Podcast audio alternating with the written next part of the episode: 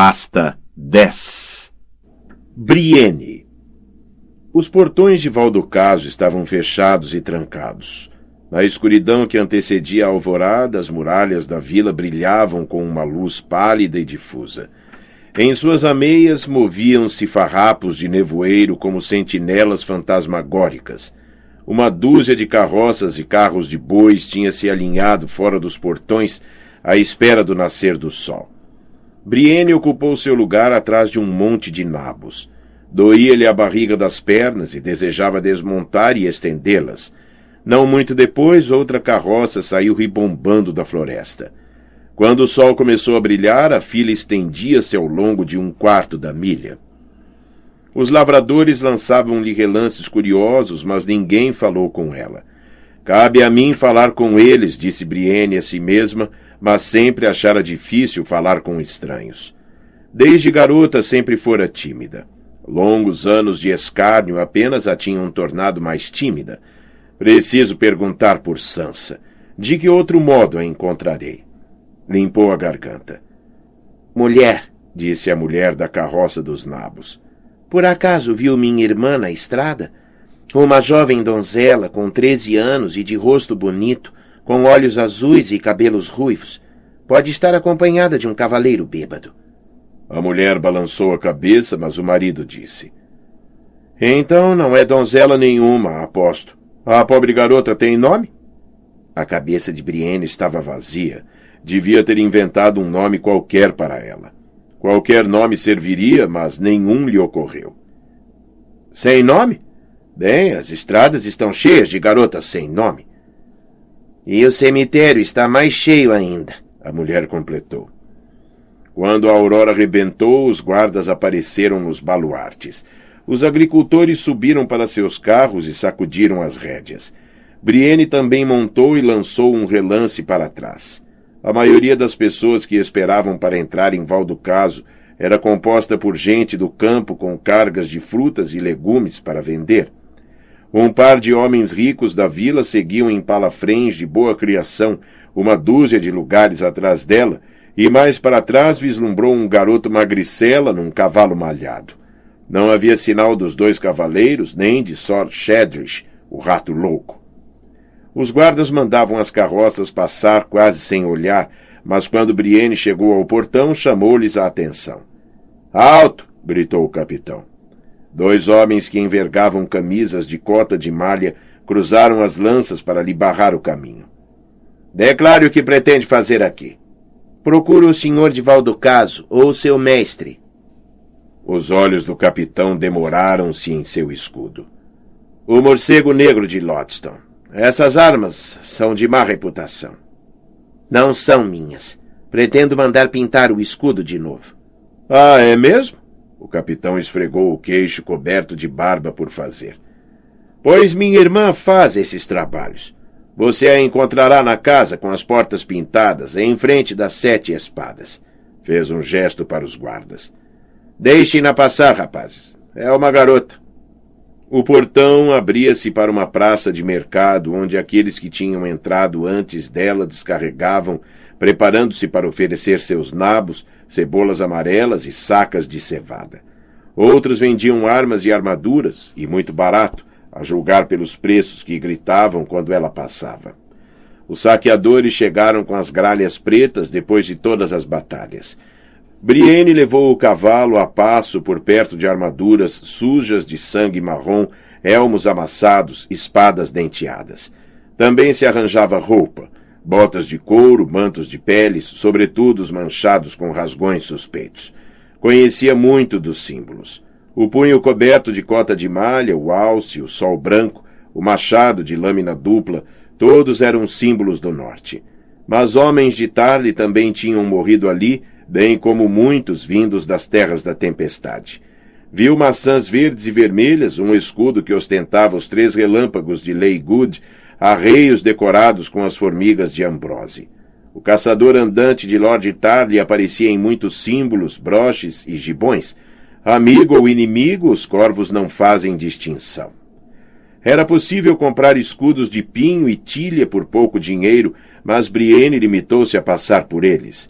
Pretendia ficar com o escudo de carvalho que Jaime lhe dera, o escudo que ele mesmo usara de Arrenhal a Porto Real. Um escudo de pinho tinha suas vantagens. Era mais leve e, portanto, mais fácil de usar, e a madeira macia era mais propícia a prender o machado ou a espada de um inimigo. Mas o carvalho oferecia maior proteção se fosse suficientemente forte para suportar o peso. Valdocaso fora construída em volta do porto. Ao norte da vila erguiam-se falésias de calcário. Ao sul, um promontório rochoso abrigava os navios ancorados das tempestades que subiam do mar estreito. O castelo tinha vista para o porto e a fortaleza quadrada e as grandes torres cilíndricas podiam ser vistas de todos os pontos da vila. Nas ruas calçadas com pedras e densamente povoadas, era mais fácil caminhar do que seguir a cavalo, e Brienne levou a égua para um estábulo e continuou a pé com o escudo a tiracolo e o rolo de dormir debaixo do braço. Não foi difícil encontrar a irmã do capitão. Sete Espadas era a maior estalagem da vila, uma estrutura de quatro andares que se elevava acima da vizinhança, e as portas duplas da casa em frente estavam maravilhosamente pintadas. Mostravam um castelo numa floresta de outono, com as árvores cobertas de tons de dourado e marrom avermelhado. Era trepava pelos troncos de antigos carvalhos e até as bolotas tinham sido representadas com um cuidado afetuoso. Quando Brienne olhou mais de perto, viu criaturas na folhagem uma raposa vermelha e escondida, dois pardais num ramo, e por trás dessas folhas a sombra de um javali. Sua porta é muito bela, disse a mulher de cabelos escuros que abriu quando ela bateu. Que castelo é esse? Todos os castelos, disse a irmã do capitão. O único que conheço é o Forte Pardo, junto ao porto. Inventei o outro na minha cabeça. Imaginei o aspecto que um castelo devia ter. Também nunca vi um dragão, nem um grifo, nem um unicórnio. A mulher tinha modos bem dispostos, mas quando Brienne lhe mostrou o escudo, o rosto tornou-se sombrio. Minha velha mãe costumava dizer que morcegos gigantes voavam de Arrenhal em noites sem luar para levar as crianças más às panelas da doida Danelli. Às vezes eu as ouço arranhar as janelas. Chupou os dentes por um momento, pensativa. O que vai colocar no lugar disto? As armas de Tarte eram esquarteladas de rosa e azul e ostentavam um sol amarelo e um crescente de lua. Mas enquanto os homens a julgassem uma assassina, Brienne não se atrevia a usá-las. Sua porta me fez lembrar de um velho escudo que há tempos vi no armeiro de meu pai. Ela descreveu as armas o melhor que conseguia se lembrar. A mulher assentiu. Posso pintá-lo já, mas a tinta vai precisar secar. Arranje um quarto nas Sete Espadas, se achar por bem. Eu levo o escudo para você amanhã de manhã. Brienne não pretendia passar a noite em Valducaso, mas talvez fosse melhor. Não sabia se o senhor do castelo se encontrava presente ou se consentiria em falar com ela. Agradeceu a pintor e cruzou a rua de pedras até a estalagem. Por cima da porta do estabelecimento, sete espadas de madeira balançavam sob um espigão de ferro. A cal que as cobria estava fendida e descascando, mas Brienne conhecia seu significado. Representavam os sete filhos de Darkling que tinham usado o manto branco da guarda real. Nenhuma outra casa em todo o reino podia se orgulhar de tantos. Foram a glória da sua casa. E agora são um letreiro por cima de uma estalagem. Abriu caminho para a sala comum e pediu ao estalajadeiro um quarto e banho. O homem a colocou no segundo andar e uma mulher com uma marca de nascença, cor de fígado, no rosto, trouxe para cima uma banheira de madeira e depois a água, balde por balde. Restam alguns Darkling em Valducaso? perguntou Brienne ao entrar na banheira. Bem, há Darks. Eu mesma sou uma. Meu marido disse que eu era Dark antes de nos casarmos e mais escura depois. Ela riu. Não pode atirar uma pedra em Valducaso sem acertar em algum Dark, Darkwood ou Darkwood, mas os fidalgos Darkling desapareceram todos. Lord Dennis foi o último deles, o querido tolinho. Sabia que os Darkling eram reis em Valducaso antes de os Ândalos chegarem? Nunca o diria olhando para mim, mas tenho sangue real. Consegue vê-lo? Devia obrigá-los a dizer: Vossa Graça, outra taça de cerveja. Vossa Graça, o pinico precisa ser esvaziado. E vá buscar mais uns molhos de lenha novos, vossa maldita graça, que a lareira está apagando. Voltou a dar risada e despejou as últimas gotas do balde. Bom, aí está. Essa água está quente o suficiente para você? Há de servir. A água estava morna. Eu traria mais, mas só faria derramar. Uma garota com seu tamanho enche uma banheira. Só uma banheira apertada e pequena como esta. Em Arrenhal, as banheiras eram enormes e feitas de pedra. O ar da casa de banhos estava pesado com o vapor que se erguia da água, e Jaime aparecera caminhando através dessa névoa, nu como no dia de seu nome, parecendo meio cadáver e meio Deus. Ele entrou na banheira comigo, recordou, corando. Pegou um bocado de sabão duro e esfregou-se debaixo dos braços, tentando evocar o rosto de Hamley. Quando a água esfriou, Brienne estava tão limpa como era possível ficar. Vestiu a mesma roupa que despira e apertou bem o cinto da espada em volta das ancas, mas deixou ficar para trás a cota de malha e o elmo para não parecer tão ameaçadora no forte pardo. Era agradável esticar as pernas. Os guardas nos portões do castelo usavam jaquetas de couro com um símbolo que exibia martelos de guerra cruzados sobre uma aspa branca. Desejo falar com seu senhor, disse-lhes Brienne. Um dos homens riu. Então é melhor gritar bem alto. Lord Ricker seguiu para a Lagoa da Donzela com Randall Tarly, disse o outro. Deixou Sir Rufus Leake como castelão para cuidar da senhora Ricker e dos pequenos. E foi a Leake que a levaram. Sor Rufus era um homem baixo, robusto e de barba grisalha, cuja perna esquerda terminava num coto. É, Perdoe-me se não me levanto, disse. Brienne entregou-lhe a carta, mas Leake não sabia ler e mandou buscar o mestre, um homem calvo com o couro cabeludo sardento e um bigode hirto e vermelho. Quando ouviu o nome Ollard, o mestre franziu as sobrancelhas com irritação. Quantas vezes preciso cantar essa canção? O rosto dela deve tê-la denunciado. Julgava que seria a primeira a vir à procura de Dontos? Está mais perto da vigésima primeira. Os homens de manto dourado estiveram aqui dias depois do assassinato do rei, com o mandato do Lord Tywin. E o que você tem, se me permite a curiosidade? Brienne mostrou-lhe a carta com o selo de Tommen e a assinatura infantil. O mestre fez hum e ah, arranhou a cera e por fim a devolveu. É, parece estar em ordem. Sentou-se em um banco e indicou outro a Brienne. Eu não cheguei a conhecer Sordontos. Ele era rapaz quando saiu de Valdocaso. Os Rollard foram outrora uma casa nobre, é certo. Conhece suas armas? Riscas horizontais em vermelho e rosa sob um chefe begro portando três coroas de ouro. Os Darkling foram reis pouco importantes durante a Era dos Heróis, e três deles tomaram esposas Rollard. Mais tarde, seu pequeno reino foi engolido por reinos maiores, mas os Darkling sobreviveram e os Rollard os serviam. Sim, até mesmo em desafio. Sabia disso? Um pouco. Seu mestre costumava dizer que fora o desafio de Valdocaso que enlouquecera o rei Ares. Em Valdocaso, os plebeus ainda amam Lord Dennis, apesar da desgraça que lhes trouxe. É a senhora Serala, sua esposa de Mir, que atribuem a culpa. Chamaram-na a serpente de renda. Se ao menos Lord Darkling tivesse se casado com uma Stalton ou com uma Stockworth, bem, sabe como os plebeus gostam de falar. A serpente de renda encheu os ouvidos do marido com veneno de Mir, eles dizem até que Lord Dennis se ergueu contra seu rei e o tornou cativo. Ao fazê-lo, seu mestre de armas, Sir Simon Hollard, abateu Sir Gawain Gaunt da Guarda Real.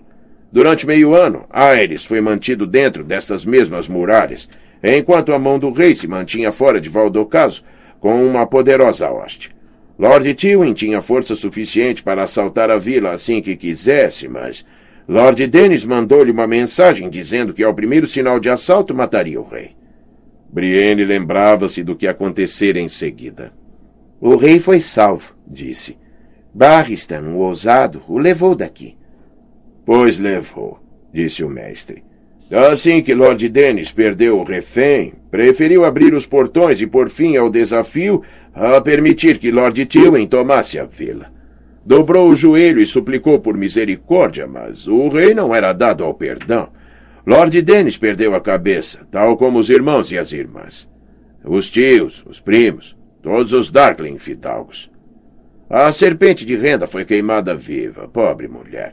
Se bem que a língua lhe tivesse sido arrancada primeiro, bem como as partes femininas, com as quais se dizia ela teria escravizado seu senhor.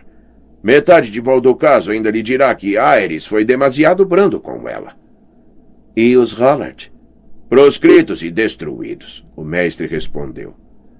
Eu forjava minha corrente na cidadela quando isso aconteceu, mas li os relatos de seus julgamentos e punições. Sir John Rollard, o intendente, era casado com a irmã de Lord Dennis e morreu com a esposa, tal como o filho pequeno de ambos, que era meio Darkling. Robin Rollard era um escudeiro e, quando o rei foi capturado, dançou em volta dele e puxou-lhe a barba. Morreu na roda. Sir Simon Rollard foi morto por Sir Barristan durante a fuga do rei. As terras Rollard foram confiscadas, o castelo derrubado, as aldeias passadas pelo Archote. Tal como aconteceu com os Darkling, a casa Rollard foi extinta. Exceto Dontos. É bem verdade. O jovem Dontos era filho de Sir Stephen Rollard, irmão gêmeo de Sir Simon, que morrera alguns anos antes e não participou do desafio. Aerys queria cortar a cabeça do rapaz mesmo assim, mas Sir Barstan pediu que a vida lhe fosse poupada. O rei não podia dizer não ao homem que o salvara, e assim Dontos foi levado para Porto Real como escudeiro. Tanto quanto eu saiba, ele nunca regressou a Valdocaso. E por que haveria de regressar? Não possuía terras aqui, não tinha nem família, nem castelo. Se Dontos e essa garota nortenha ajudaram a assassinar nosso querido rei, parece-me que gostariam de colocar tantas léguas quantas pudessem entre si e a justiça. Procure-os em Vila Velha se quiserem insistir, ou do outro lado do Mar Estreito. Procure-os em Dorne ou na muralha. Procure-os em outro lugar. Ergueu-se. Ouço meus corvos chamando. Perdoe-me se me despeço de você. A caminhada de volta à estalagem pareceu mais longa do que a caminhada até o Forte Pardo, embora isso talvez se devesse apenas ao seu estado de espírito. Não encontraria Sansa Stark em Valdocaso, e isso parecia evidente. Se Sordontos a tivesse levado para Vila Velha ou para lá do Mar Estreito, como o mestre parecia pensar, não havia esperança para a demanda de Brienne. O que há para ela em Vila Velha? perguntou a si mesma. O mestre não a conheceu, assim como não conheceu Rollard. Ele não teria ido para junto de estranhos. Em Porto Real, Brienne encontrara uma das antigas aias de Sansa, empregada num bordel como lavadeira. Servia ao Lord Hamley antes da senhora Sansa e os dois tornaram-se traidores. Lamentou-se amargamente a mulher que se chamava Brela. Não há lorde que me toque agora. Por isso tenho de lavar para as prostitutas. Mas quando Brienne a interrogou sobre Sansa, ela disse: Eu lhe direi o que disse a Lord Tywin. Aquela garota estava sempre rezando. Ia ao septo e acendia as velas como uma senhora respeitável, mas quase todas as noites ia ao bosque sagrado. Ela voltou para o norte. Ah, se voltou. É lá que estão os deuses dela. Mas o norte era enorme e Brienne não fazia nenhuma ideia de qual seria o vassalo do pai em que Sansa mais se inclinaria a confiar. Ou será que ela procuraria seu próprio sangue? Embora todos os irmãos tivessem sido mortos, Brienne sabia que Sansa ainda tinha um tio e um meio-irmão bastardo na muralha, a serviço da patrulha da noite. Outro tio, Edmure Tully, estava cativo nas gêmeas, mas o tio deste, Sor Brinden, ainda controlava Correrio, e a irmã mais nova da senhora Catelyn governava o vale. O sangue chama pelo sangue. Sansa podia perfeitamente ter corrido para junto de um deles, mas qual? A muralha ficava deserto, longe demais, e além disso era um lugar ermo e amargo e para chegar a Correrio a garota teria de atravessar as terras fluviais dilaceradas pela guerra e passar através das linhas de cerco dos Lannister. O ninho da águia seria mais simples e a senhora Liza certamente acolheria a filha da irmã. Em frente a viela dobrava-se. Sem saber como, Brienne fizera uma curva errada. Deu por si num beco sem saída, um pequeno pátio lamacento onde três porcos fuçavam em volta de um poço baixo de pedra.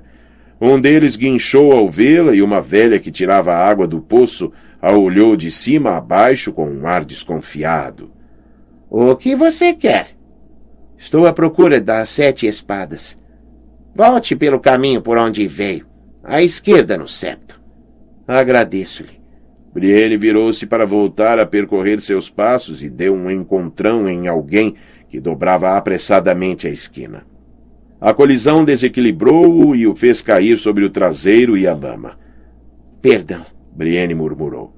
Ele não passava de um garoto. Um garoto magricela com cabelos lisos e finos e ter sol debaixo de um olho. Machucou-se? Ofereceu a mão para ajudá-lo a se erguer, mas o garoto afastou-se precipitadamente sobre os calcanhares e os cotovelos. Não podia ter mais de dez ou doze anos, embora usasse uma camisa de cota de malha e tivesse uma espada numa bainha de couro a tiracolo. Eu o conheço? perguntou Brienne. O rosto dele lhe parecia vagamente familiar, embora não conseguisse identificá-lo. Não, não conhece. Você nunca. O garoto pôs-se desajeitadamente em pé. Perdoe-me, senhora. Eu não estava olhando. Quer dizer, estava, mas para baixo. Estava olhando para baixo, para os meus pés.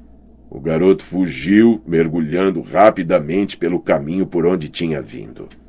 Algo nele despertou todas as suspeitas de Brienne, mas não ia começar a persegui-lo pelas ruas de Valdocaso. Fora dos portões, esta manhã.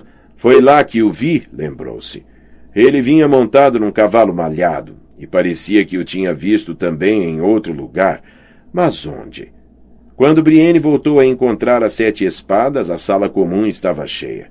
Quatro septãs sentavam-se ao lado da lareira, trajando vestes manchadas e empoeiradas pela estrada. O resto dos bancos era ocupado por gente da terra, que enfiava bocados de pão em tigelas de guisado quente de caranguejo e os levava à boca. O cheiro pôs-lhe o estômago a trovejar, mas não viu lugares vazios. Então uma voz atrás dela disse: Senhora, aqui, fique com o meu lugar. Só quando ele saltou do banco é que Brienne percebeu que quem falara era um anão. O homenzinho não chegava a ter metro e meio de altura. Tinha um nariz bulboso e cheio de veias, os dentes estavam vermelhos da folha amarga e trazia as vestes marrons feitas de tecido grosseiro de um santo irmão, com o martelo de ferro do ferreiro pendurado no grosso pescoço. Fique com seu lugar, ela respondeu. Posso ficar em pé tão bem quanto você. Sim, mas minha cabeça não tende tanto a bater no teto. A fala do anão era rude, mas cortês. Brienne via a coroa de seu couro cabeludo, onde raspar o cabelo. Muitos dos santos irmãos usavam tonsuras como aquela. A Septan Roelle dissera-lhe uma vez que aquilo pretendia mostrar que nada tinham a esconder do pai. O pai não consegue ver através do cabelo? Brienne perguntara. Coisa estúpida de se dizer. Fora uma criança lenta. A Septan Roelle dizia isso com frequência.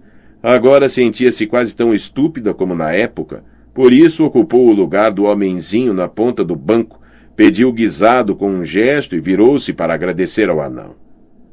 Serve alguma santa casa em Valdocaso, irmão? Era mais perto de Lagoa da Donzela, senhora, mas os lobos correram com a gente com o fogo, respondeu o homem, roendo uma casca de pão. Reconstruímos o melhor que pudemos até chegarem os mercenários. Não sei dizer quem eles eram, mas roubaram-nos os porcos e mataram os irmãos. Enfiei-me num tronco oco e me escondi, mas os outros eram grandes demais. Levei muito tempo para enterrar todos, mas o ferreiro, o ferreiro deu-me forças. Quando acabei, desenterrei umas moedas que o irmão mais velho tinha escondido e fui-me embora sozinho. Encontrei mais alguns irmãos a caminho de Porto Real. Sim, há centenas nas estradas. E não só irmãos. Septões também. E povo comum. Todos pardais. Pode ser que eu também seja um pardal? O ferreiro fez-me suficientemente pequeno. Soltou um risinho. E que triste história é a sua, senhora? Ando à procura de minha irmã. É bem nascida, só tem treze anos. Uma donzela bonita com olhos azuis e cabelos ruivos. Talvez a tenha visto viajando com um homem. Um cavaleiro, Talvez um bobo. Há ouro para o homem que me ajude a encontrá-la. Ouro? O homem dirigiu-lhe um sorriso vermelho. Uma tigela daquele guisado de caranguejo era recompensa bastante para mim, mas temo que não possa ajudá-la. Encontrei bobos e em grande número, mas não muitas donzelas bonitas. Inclinou a cabeça e pensou por um momento. Houve um bobo em Lagoa da Donzela, agora que penso nisso. Estava vestido de trapos e sujeira, pelo que consegui ver, mas por baixo da sujeira havia retalhos de várias cores. Dontos Rollard usava retalhos? Ninguém disse a Brienne que sim, mas também ninguém disse que não. Mas por que o homem usaria trapos? Teria algum infortúnio caído sobre ele e sobre Sansa depois de fugirem de Porto Real? Podia bem ser que sim, com as estradas tão perigosas, e podia não ser que não fosse. Esse bobo tinha um nariz vermelho cheio de veias rotas? Quanto a isso, não posso jurar. Eu confesso que prestei pouca atenção nele. Tinha ido para a Lagoa da Donzela depois de enterrar meus irmãos, achando que talvez encontrasse um navio que me levasse para Porto Real. A primeira vez que vi o bobo foi junto às docas. Tinha um ar furtivo e teve o cuidado de evitar os soldados de Lord Tarly. Mais tarde voltei a encontrá-lo no ganso fedorento. O ganso fedorento? Ela disse, demonstrando incerteza. Um lugar duvidoso, admitiu o anão. Os homens de Lord Tarly patrulharam o porto em Lagoa da Donzela, mas o ganso está sempre cheio de marinheiros, e há notícias de alguns terem introduzido homens às escondidas a bordo de seus navios, se o preço lhes agradasse. Esse bobo andava à procura de passagem para três para o outro lado do mar estreito. Viu ali com frequência, conversando com remadores das galés. Às vezes cantava uma canção engraçada. À procura de passagem para três, não para dois? Três, senhora. Quanto a isso, já eu juro, pelos sete. Três, ela pensou. Sansa, Sordontos, mas quem seria o terceiro? O duende? O bobo encontrou o navio que procurava? Isso já não sei responder, disse o anão. Mas uma noite, alguns dos soldados de Lord Tarly visitaram o ganso à procura dele. E alguns dias mais tarde ouvi outro homem gabando-se de que tinha enganado um bobo e tinha o ouro que o provava. E estava bêbado e pagou cerveja a toda a gente. Enganou um bobo, ela repetiu. Que queria o homem dizer com isso? Não sei responder, mas o nome dele era Lesto Dick, disso eu me lembro. O anão abriu as mãos. Temo que seja tudo o que posso lhe oferecer, além das preces de um homem pequeno. Fiel à sua palavra, Brienne comprou-lhe uma tigela de guisado quente de caranguejo, e também um pouco de pão fresco aquecido a uma taça de vinho. Enquanto o homem comia, em pé ao seu lado, ela se pôs a pensar sobre o que lhe tinha sido dito. Poderia o duende ter se juntado a eles? Se fosse Tyrion Lannister e não Dontos Rollard, por trás do desaparecimento de Sansa, fazia sentido que tivessem de fugir para o lado de lá do mar estreito. Depois de o homenzinho terminar sua tigela de guisado, terminou também o que Brienne deixara na sua. Devia comer mais, ele disse. Uma mulher tão grande como você precisa manter as forças. Daqui à Lagoa da Donzela não é longe, mas por esses dias a estrada é perigosa. Eu sei, Fora naquela mesma estrada que Sor Cleus Frei morrera, e ela e Sor Jaime tinham sido capturados pelos saltimbancos sangrentos. Jaime tentou me matar, recordou, embora estivesse magro e fraco e com os pulsos acorrentados. Mesmo assim, quase conseguiu, mas isso tinha sido antes de Zolo ter-lhe cortado a mão. Zolo, Roge e Shagwell a teriam violado meia centena de vezes se Sor Jaime não lhes tivesse dito que ela valia seu peso em safiras. Senhora? Parece triste. E está pensando em sua irmã? O anão deu-lhe palmadinhas na mão. A velha iluminará seu caminho até ela. Nada tema. A donzela a manterá a salvo. Rezo para que tenha razão. Tenho. Ele fez uma reverência. Mas agora devo prosseguir. Ainda tenho um longo caminho a percorrer até chegar a Porto Real. Tem um cavalo? Uma mula? Duas mulas. O homenzinho deu risada. Ah, ali estão elas, na ponta de minhas pernas. Levam-me onde eu quero ir. Fez nova reverência e bamboleou-se na direção da porta, balançando a cada passo. Brienne ficou à mesa depois de o anão partir, demorando-se com um copo de vinho aguado. Não bebia vinho com frequência, mas muito de vez em quando, quando o achava útil para lhe acalmar a barriga. E para onde desejo ir? perguntou a si mesma. Para a Lagoa da Donzela, à procura de um homem chamado Lesto Dick, num lugar chamado Ganso Fedorento? Da última vez que vira a Lagoa da Donzela, a vira era uma desolação, com seu senhor trancado dentro do castelo e o povo morto, fugido ou escondido. Lembrava-se de casas queimadas e ruas vazias, portões esmagados e quebrados. Cães selvagens escondiam-se atrás dos cavalos do grupo, enquanto cadáveres inchados flutuavam como enormes lírios d'água brancos na lagoa alimentada por uma nascente que emprestava o nome à vila. Jaime cantou seis donzelas numa lagoa e deu risada quando lhe pedi para se calar. E Randy Tarly também estava em Lagoa da Donzela, outro motivo para ela evitar o lugar. Talvez fizesse melhor em embarcar para a Vila Gaivota ou Porto Branco. Podia fazer as duas coisas, porém. Fazer uma visita ao ganso fedorento e falar com esse Lesto Dick e depois arranjar um navio em Lagoa da Donzela que me levasse mais para o norte. A sala comum começava a se esvaziar. Brienne partiu ao meio um bocado de pão, escutando as conversas nas outras mesas. A maioria relacionava-se com a morte de Lord Tywin Lannister.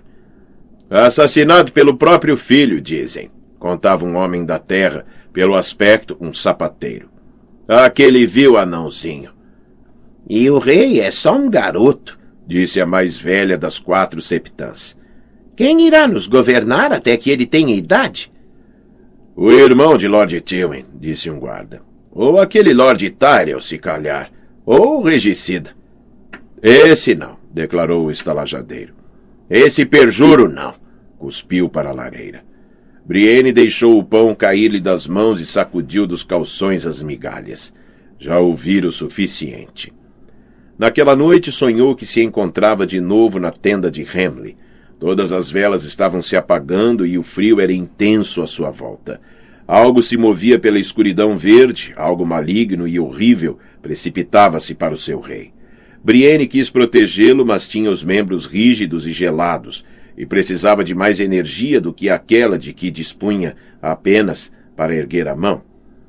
E quando a espada de sombra cortou o gorjal de aço verde e o sangue começou a jorrar, Brienne viu que o rei moribundo afinal não era Hamley, mas sim Jaime Lannister, e ela falhara com ele.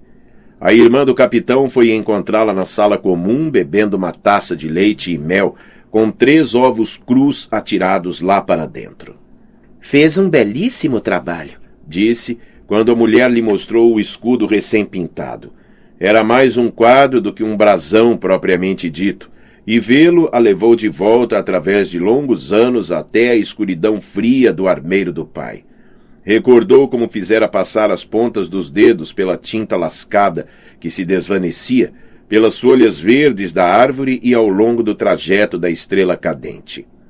Brienne pagou à irmã do capitão vez e meia a soma que tinham combinado, e meteu o escudo ao ombro quando deixou a estalagem depois de comprar do cozinheiro um pouco de pão duro, queijo e farinha. Abandonou a vila pelo portão norte, cavalgando lentamente através dos campos e quintas, onde se desenrolara o pior da luta quando os lobos caíram sobre Valdocaso. Lord Randall Tarly comandara o exército de Joffrey, composto por homens do oeste, homens da tempestade e cavaleiros da campina.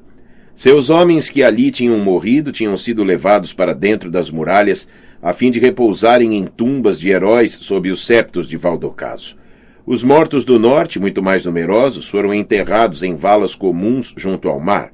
Por cima do dolmen que marcava o lugar de seu repouso, os vencedores tinham erguido uma placa de madeira rudemente talhada. Tudo o que dizia era: Aqui jazem os lobos.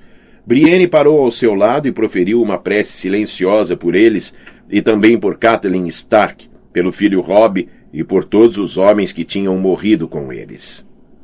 Recordou a noite em que a senhora Catelyn soubera que os filhos estavam mortos, os dois garotinhos que deixara em Winterfell para mantê-los a salvo. Brienne compreendera que algo estava terrivelmente errado. Perguntara-lhe se tinha recebido notícias dos filhos. Não tenho nenhum filho a não ser Robb, a senhora Catelyn lhe respondera. Soara como se uma faca estivesse torcendo em sua barriga.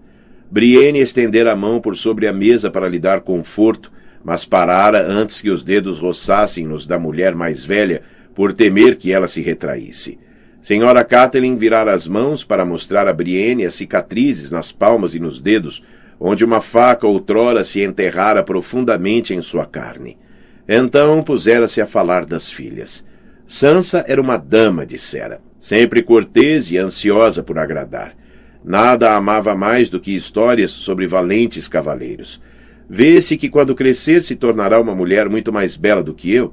Era frequente escovar-lhe eu mesma seus cabelos.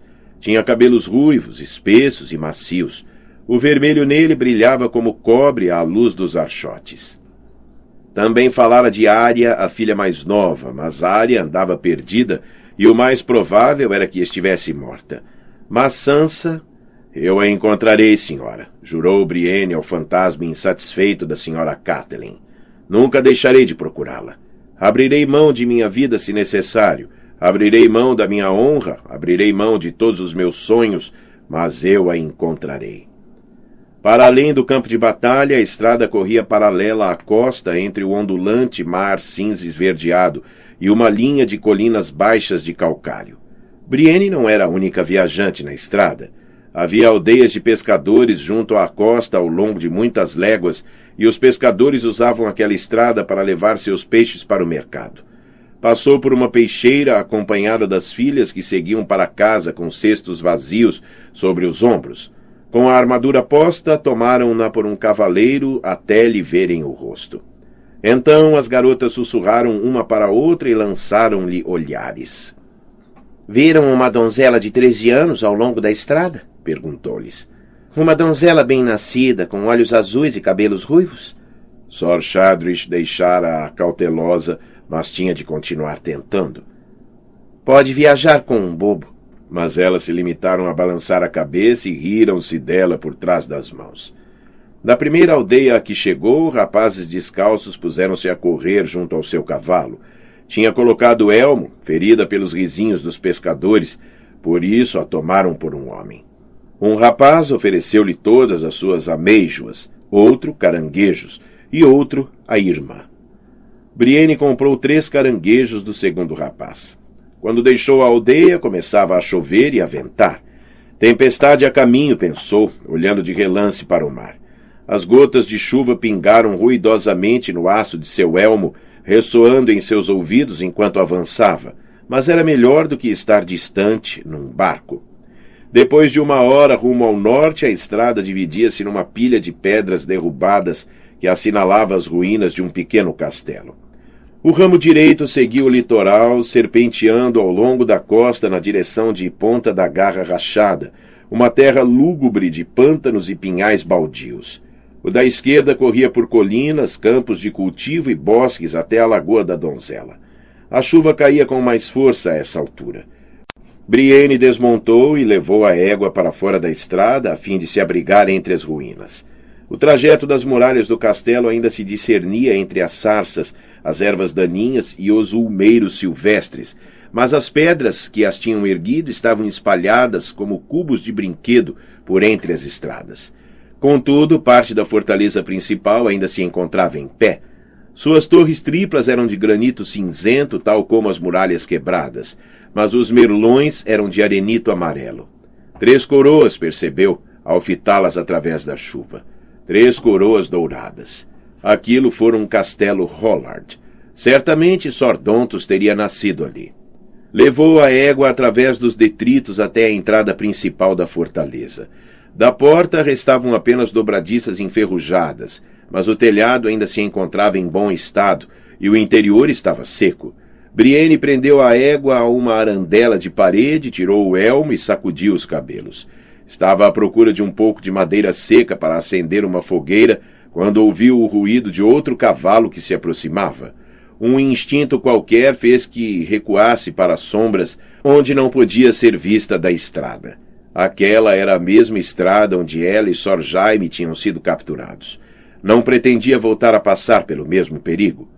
O cavaleiro era um homem pequeno. O rato louco pensou ao vê-lo pela primeira vez. De algum modo conseguiu me seguir. Sua mão caiu sobre o cabo da espada e perguntou a si mesma se Sor Shadrish a julgaria presa fácil só porque era uma mulher. O castelão de Lord Grandison um dia tinha cometido esse erro. Seu nome era Humphrey Wagstaff, um velho orgulhoso de 65 anos, com um nariz de falcão e cabeça malhada. No dia em que ficaram noivos, prevenira Brienne de que esperava que ela agisse como uma mulher decente depois de se casarem. Não terei a senhora minha esposa andando por aí em cota de malha masculina. Nisto vai me obedecer, caso contrário, serei forçado a puni-la. Ela tinha 16 anos e as espadas não lhe eram estranhas, mas ainda era acanhada, apesar da perícia demonstrada no pátio. Mas, sem que soubesse onde, encontrara coragem para dizer a Sir Humphrey que só aceitaria punições de um homem que fosse capaz de derrotá-la. O velho cavaleiro enrubesceu, mas concordou em envergar sua armadura para lhe ensinar qual era o lugar próprio de uma mulher. Lutaram com armas embotadas de torneio, de modo que a massa de Brienne não tinha espigões. Quebrou a clavícula de Sir Humphrey, duas de suas costelas e o noivado. Foi seu terceiro marido em perspectiva e o último. O pai não voltou a insistir. Se fosse Sir Shedrish quem lhe farejava o rastro, podia perfeitamente ter nas mãos uma luta. Não pretendia se associar ao homem ou deixar que ele a seguisse até Sansa.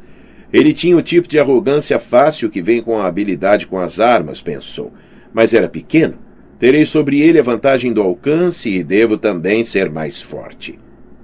Brienne era tão forte quanto a maioria dos cavaleiros e seu antigo mestre de armas costumava dizer que era mais rápida do que qualquer mulher de seu tamanho tinha o direito de ser.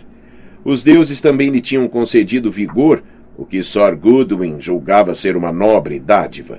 Lutar com espada e escudo era coisa cansativa e era frequente que a vitória coubesse ao homem com maior resistência. Sir Goodwin ensinara-lhe a lutar cautelosamente, a conservar as forças enquanto deixava que os adversários gastassem as suas em ataques furiosos. Os homens irão sempre subestimá-la, dizia, e seu orgulho os levará a querer vencê-la rapidamente para que não se diga que uma mulher lhes deu forte luta. Brienne percebeu a verdade daquelas palavras assim que partiu para o mundo. Até Jaime Lannister caíra sobre ela daquela forma, na floresta, perto da Lagoa da Donzela. Se os deuses fossem bons, o rato louco cometeria o mesmo erro. Ele pode ser um cavaleiro experiente, pensou, mas não é nenhum Jaime Lannister. Desembainhou a espada. Mas não foi o corcel acastanhado de Sor Shadrish que se aproximou do ponto onde a estrada bifurcava e sim um velho e estafado cavalo malhado, com um garoto sobre o dorso. Quando Brienne viu o cavalo, recuou, confusa. É só um garoto qualquer, pensou, até ver o rosto que espreitava por baixo do capuz. O garoto de Valdocaso, aquele que esbarrou em mim. É ele. O garoto não deitou sequer um relance ao castelo arruinado, mas olhou primeiro ao longo de uma estrada e depois da outra, Após um momento de hesitação, virou o cavalo na direção das colinas e avançou penosamente. Brienne o observou enquanto desaparecia por entre a chuva que caía e de repente lembrou-se de que vira aquele mesmo garoto em Rosby. Ele anda me seguindo, compreendeu. Mas esse é um jogo que pode ser jogado por dois. Desamarrou a égua, subiu para a cela e foi atrás dele. O garoto fitava o chão enquanto avançava, observando os sulcos da estrada que se enchiam de água. A chuva abafou o som da aproximação de Brienne e não havia dúvida de que o capuz também desempenhou seu papel. O garoto não olhou para trás nem uma vez até Brienne surgir a trote atrás dele e dar ao cavalo malhado uma pancada na garupa com o lado da espada. O cavalo empinou-se e o garoto magricela levantou o voo com o manto batendo como um par de asas. Afundou-se na lama e se ergueu com terra e erva morta e marrom entre os dentes, deparando com Brienne em pé por cima dele. Era o mesmo garoto, sem sombra de dúvida. Reconheceu o terçol. Quem é você? quis saber.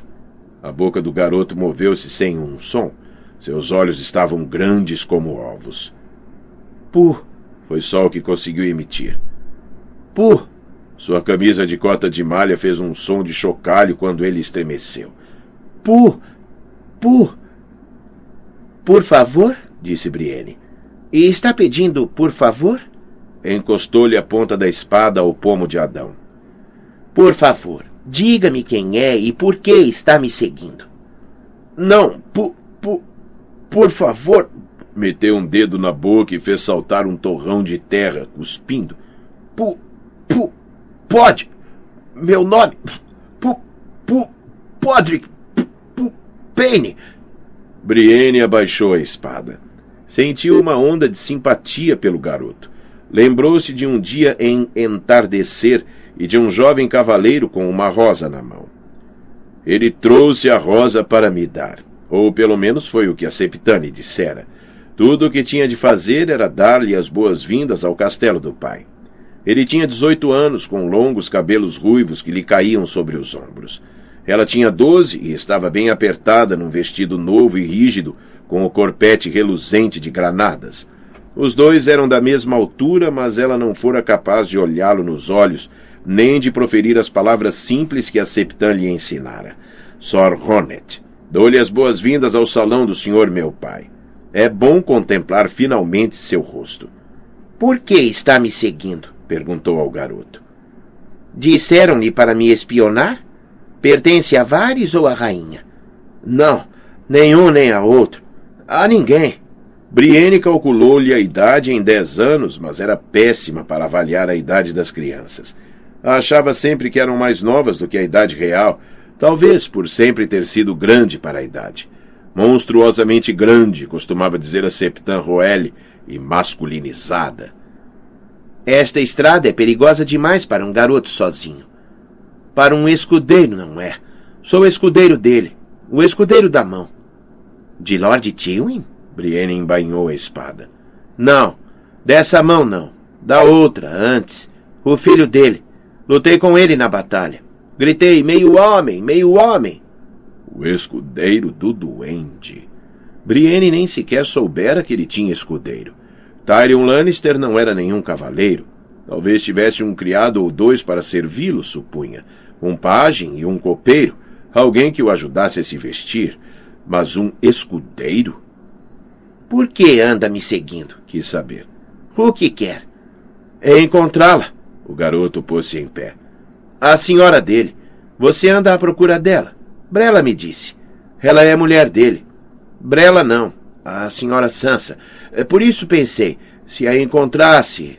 O rosto do garoto torceu-se numa súbita angústia. Sou seu escudeiro, repetiu, enquanto a chuva lhe escorria pelo rosto. Mas ele me abandonou.